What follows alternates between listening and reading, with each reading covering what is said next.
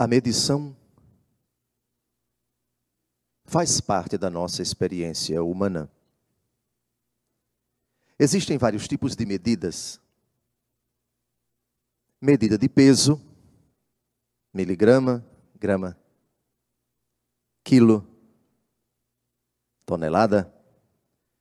Existem medidas também de líquidos, mililitros, litro, metros cúbicos.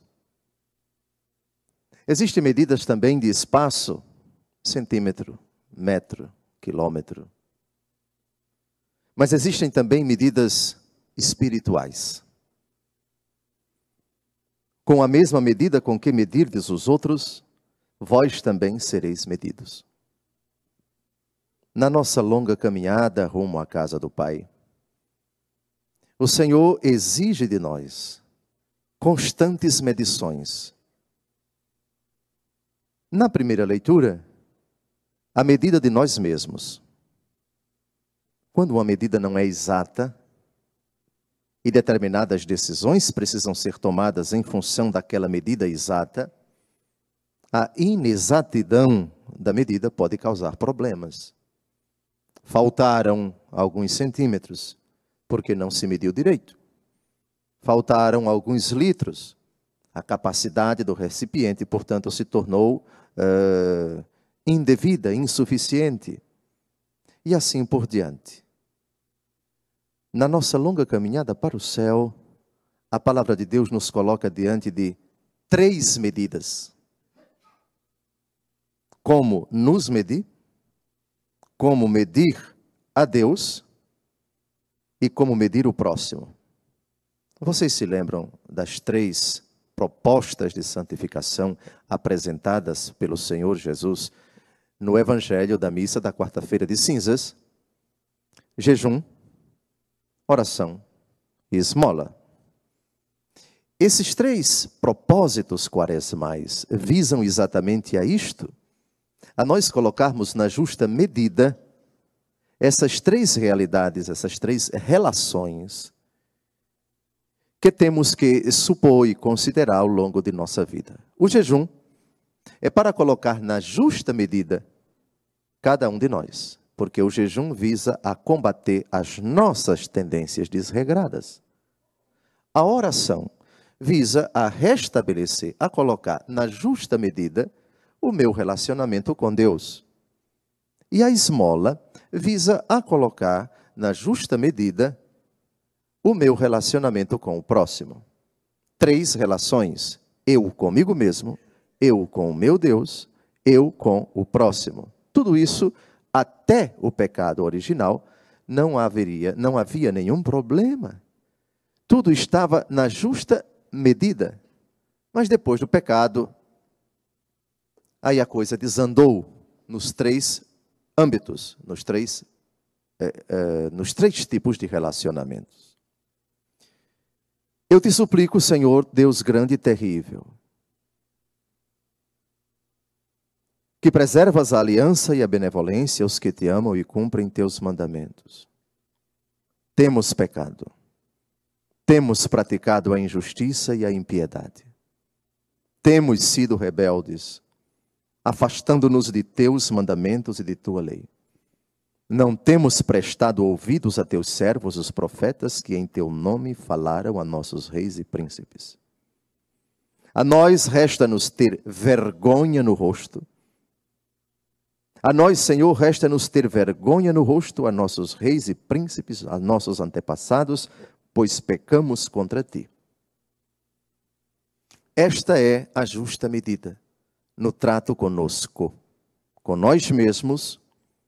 Essa é a nossa medida. Só Nossa Senhora se exclui desta medida chamada condição pecadora.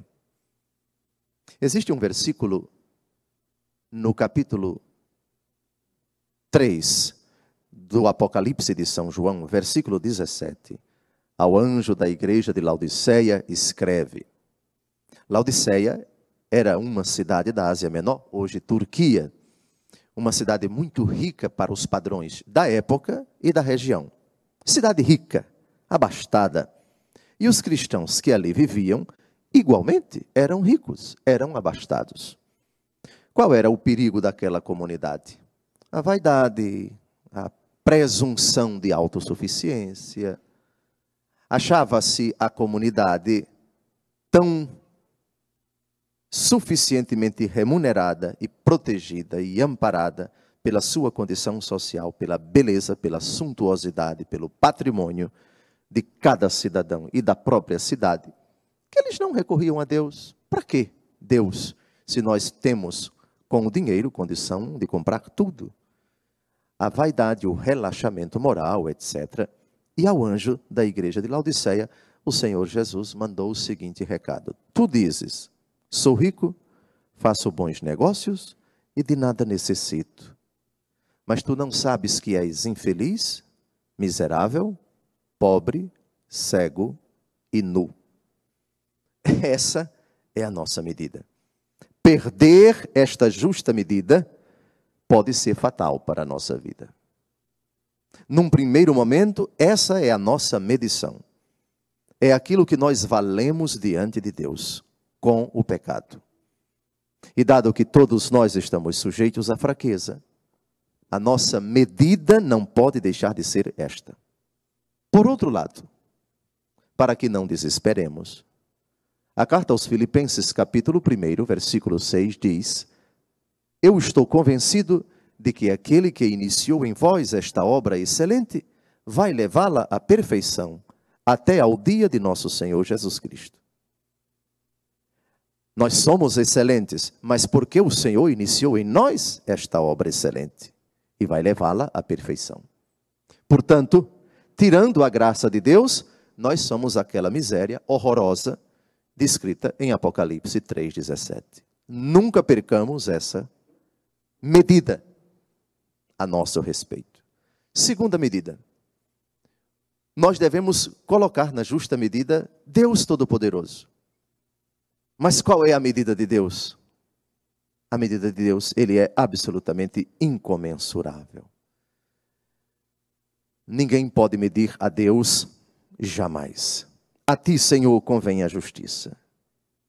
A ti, Senhor, cabe misericórdia e perdão. A medida de Deus é não ter medida.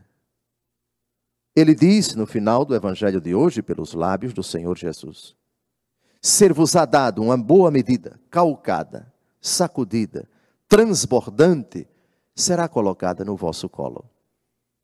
Mas se satisfizermos a uma exigência que nosso Senhor vai colocar daqui a pouco, e aí já entramos na terceira medida, a nossa medição com relação ao próximo, sobretudo quando o próximo é miserável. Muito bem, a medida de Deus é a grandiosidade, a incomensurabilidade da sua bondade, da sua ternura, da sua misericórdia. A melhor cena que descreve a medida de Deus por cada um de nós é o Calvário. São João, na carta, no seu Evangelho, capítulo 3, versículo 16, coloca um advérbio de quantidade. Tanto Deus amou o mundo, que enviou seu Filho, para que todo o que nele crê não pereça, mas tenha a vida eterna. No mesmo Evangelho, no começo do capítulo 13. Tendo Jesus adquirido a consciência de que chegara a hora de passar para o Pai, tendo amado os seus que estavam no mundo, amou-os até o fim. Essa é a medida de Deus, até ao extremo. Extremo é uma categoria temporal, porque supõe a partir daquilo não existe mais nada. É claro, no tempo se pode falar do amor de Deus que vai até as últimas consequências, depois das quais não existe, no tempo, uma outra forma de a misericórdia de Deus se manifestar. É impossível, a não ser um desdobramento do que aconteceu no Calvário, que a medida de Deus exceda o Calvário. Não, não, não, não, não. Absolutamente. A medida de Deus é até o fim, isto é, as últimas modalidades, as últimas manifestações do amor a morte e morte de cruz, aqui está a medida de Deus no tempo. E essa medida no Calvário ilustra esta este abismo, como diz São Paulo no final do capítulo 11 da carta aos Romanos e também capítulo 13, abismo da ciência, da bondade, do conhecimento de Deus Todo-Poderoso em favor dos homens. A medida de Deus é uma misericórdia sem medidas. E finalmente, a medida com relação aos outros. A justiça é uma medida que o Senhor Jesus pede que nós consideremos também com relação ao próximo. Ele disse: Dai a César o que é de César, dai a Deus o que é de Deus. Isso é de justiça. A misericórdia não viola a justiça, ultrapassa-a sem violá-la. Portanto, quando se fala de misericórdia com relação às pessoas, estamos falando da condição de miséria, do pecado da pessoa. Isso não viola de forma alguma a nossa obrigação também de medir as pessoas segundo a justiça, porque se não respeitarmos a justiça, não aplicarmos a justiça, a justiça do alto, cometeremos injustiça e, logicamente, não seremos misericordiosos. Salmo 84, versículo 11. Gravem esses quatro critérios. Amor e verdade se encontram, justiça e paz se abraçam. Portanto, a medida, as medidas com as quais devemos tratar o próximo, a justiça e a misericórdia. Obviamente que a medida que é tratada por nosso Senhor no Evangelho de hoje é a misericórdia. Sede misericordiosos, como também o vosso Pai é misericordioso. O modelo é o Pai. A visibilização da misericórdia do Pai é o Filho. E a graça para sermos misericordiosos como o Pai, a imitação do Filho, é a força do Espírito Santo. Não julgueis e não sereis julgados. Aqui, o julgamento que o Senhor proíbe é o julgamento preconceituoso, é o julgamento temerário, é o julgamento sem conhecimento de causa, é o julgamento que se antecipa ao juízo de Deus e já sentencia a pessoa ao inferno excluindo a possibilidade da conversão dela, não condeneis e não sereis condenados, perdoai e sereis perdoados.